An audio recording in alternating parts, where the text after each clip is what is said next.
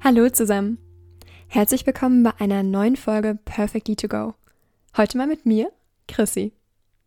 Ich spreche heute über eins meiner absoluten Lieblingstools, und zwar das Werte- und Entwicklungsquadrat. Ich kann mich noch richtig gut erinnern, dass es für mich wirklich voll der mind-blowing Moment war, als ich zum ersten Mal von diesem Tool gehört habe, weil es ein so schönes Tool ist, was einem weiterhilft, sowohl sich selbst als auch andere, ihre Eigenschaften, ihre Positionen, ihre Verhaltensweisen so viel besser zu verstehen. Ich verwende das Tool richtig gerne, wenn ich einen Perspektivwechsel vornehmen will. Also zum Beispiel in der Situation, wenn ich merke, ich bin total genervt von einem Menschen und ich verstehe nicht so richtig warum, dass ich versuche mir zu erklären, okay, was steckt denn hinter dieser nervigen Verhaltensweise oder auch, warum nervt mich das jetzt so unglaublich?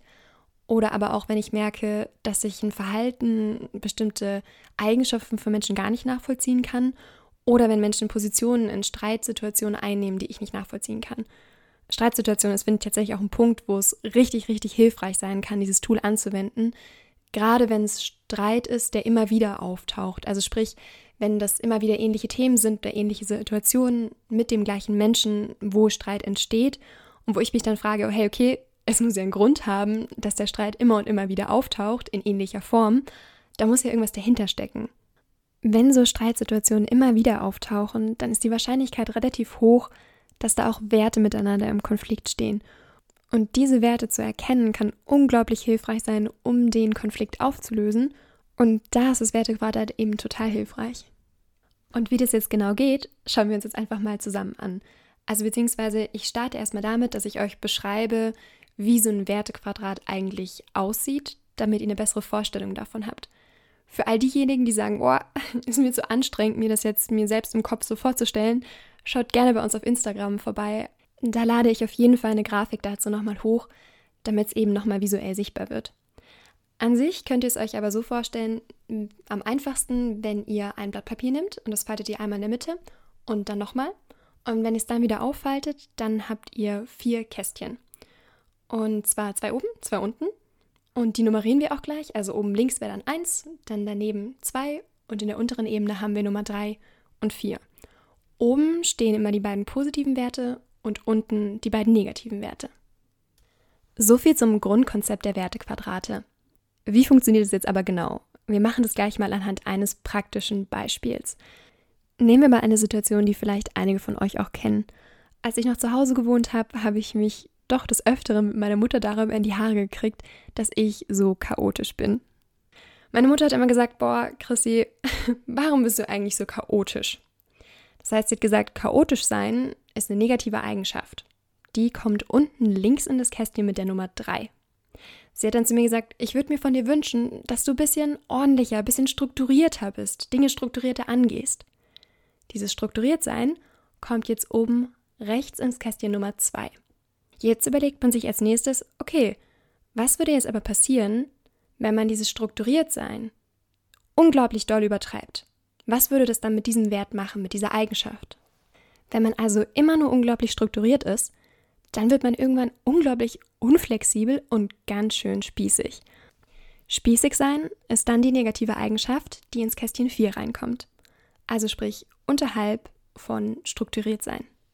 Ich habe dann natürlich auch dementsprechend reagiert und argumentiert meiner Mutter gegenüber und habe gesagt, nee, also spießig und unflexibel will ich aber nicht sein. Ich will doch flexibel sein und anpassungsfähig. Und das sind dann die positiven Werte, die ins Kästchen Nummer 1 kommen. Flexibilität, Anpassungsfähigkeit. Ihr seht also, hier entsteht ein Viereck, wo oben zwei positive Werte stehen. Wir haben auf der einen Seite das, was meiner Mutter wichtig ist, das strukturiert sein, und auf der anderen Seite das flexibel sein. Und das sind beides absolut legitime, positive Werte, die aber in einem Spannungsverhältnis zueinander stehen, weil man scheinbar nicht gleichzeitig super flexibel und super strukturiert sein kann. Und wir sehen auch, wenn man eins von beiden übertreibt, also wenn ich zum Beispiel immer super flexibel, super anpassungsfähig bin, dann werde ich ganz schnell chaotisch. Wenn ich es also übertreibe, dann rutsche ich von diesen positiven Werten ins Negative.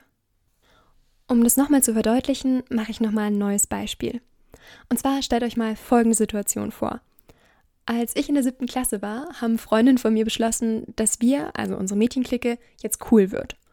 und haben dann zum Beispiel gesagt, dass man Blümchen auf der Hose nicht mehr tragen darf.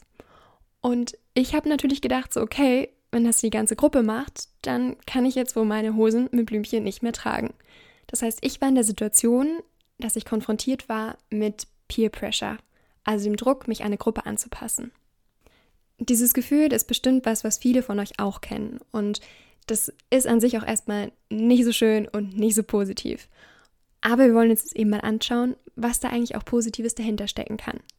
Nehmen wir also mal diesen Peer Pressure, der unten links in unser Kästchen Nummer 3 kommt, und überlegen uns, was würden wir uns wünschen anstatt Peer Pressure. Vielleicht mehr Offenheit für Unterschiedlichkeit, für Diversität. Diversität käme dann oben rechts ins Kästchen Nummer 2. Wenn man jetzt allerdings immer nur Diversität hat und super, super offen dafür ist, dann hat man natürlich fast keine Gemeinsamkeiten mehr und dann kann es gut sein, dass die Gruppe auch auseinanderbricht, weil man zu unterschiedlich ist. Also sprich unten rechts im Kästchen Nummer 4 haben wir dann eine auseinandergebrochene Gruppe. Und in der Situation würden wir uns vielleicht wieder mehr Zusammenhalt, mehr Gemeinsamkeit wünschen. Und Zusammenhalt und Gemeinsamkeit, wenn dann die beiden Werte, die oben links in das erste Kästchen kommen. Jetzt können wir sehen, dass hinter diesem Peer Pressure, hinter diesem Druck, sich anzupassen, auch was Positives steckt. Weil hinter diesem Peer Pressure steckt zumindest mal der positive Gedanke der Gemeinschaft, des Zusammengehörigkeitsgefühls. Das heißt, man kann hier erkennen, hinter ganz vielen negativen Werten, Situationen oder auch Eigenschaften kann auch was Positives dahinter stecken. Und manchmal hilft es, da genauer hinzuschauen. Man muss natürlich immer auch dazu sagen, das hat auch Grenzen. Beispielsweise würde ich sagen, dass man von keiner Person, die gemobbt wird, erwarten kann, dass er oder sie sich jetzt da ein Wertequadrat zurechtlegt und unten links erstmal reinschreibt Mobbing und dann guckt, was da Positives dahinter steht.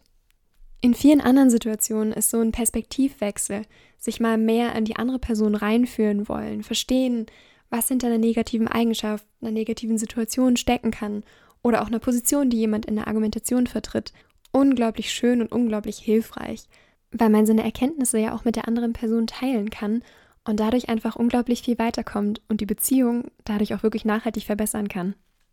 Ich mache dafür noch ein letztes Beispiel. Und zwar geht es um eine Thematik, die ganz oft in Liebesbeziehungen, aber auch in freundschaftlichen Beziehungen immer wieder auftritt.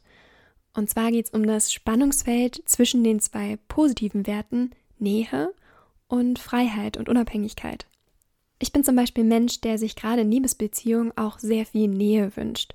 Und ich habe nie verstanden, warum das manche Menschen anders sehen können oder wie das bei denen ankommt.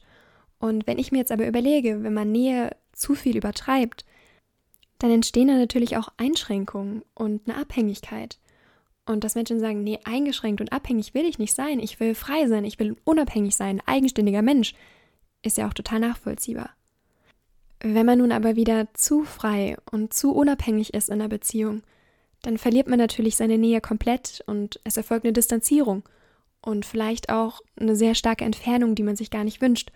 Und dann würde man sich wieder mehr Nähe wünschen. An diesen beiden Werten kann man ganz gut erkennen, dass es im Grunde genommen darum geht, die Balance zu halten zwischen den Werten und vor allem auch, dass man eben klar auch über diese Werte kommunizieren kann und dadurch einfach auch grundsätzliche Dynamiken in Beziehungen aufdecken kann. Wenn ihr jetzt genauso begeistert seid wie ich und das persönlich auch mal ausprobieren wollt, dann würde ich euch zum Einstieg raten, einfach mal nochmal ein Papier zu falten, einmal in der Mitte, dann nochmal in der Mitte und dann aufzufalten. Dann hat man eben diese vier Kästchen und dass ihr euch dann einfach mal eine konkrete negative Eigenschaft überlegt, wo ihr wissen wollt, was da auch Positives dahinter steckt. Und ich wünsche euch ganz, ganz viel Erfolg und ganz viel Spaß mit diesem Tool. Ich freue mich total, wenn ihr dabei genauso schöne Erkenntnisse gewinnen könnt wie ich. Teilt es gerne auch mit uns auf Instagram und schaut vorbei, wenn ihr noch Inspiration braucht, wie so ein Wertquadrat aussehen kann. Schön, dass ihr heute wieder dabei wart und bis zum nächsten Mal.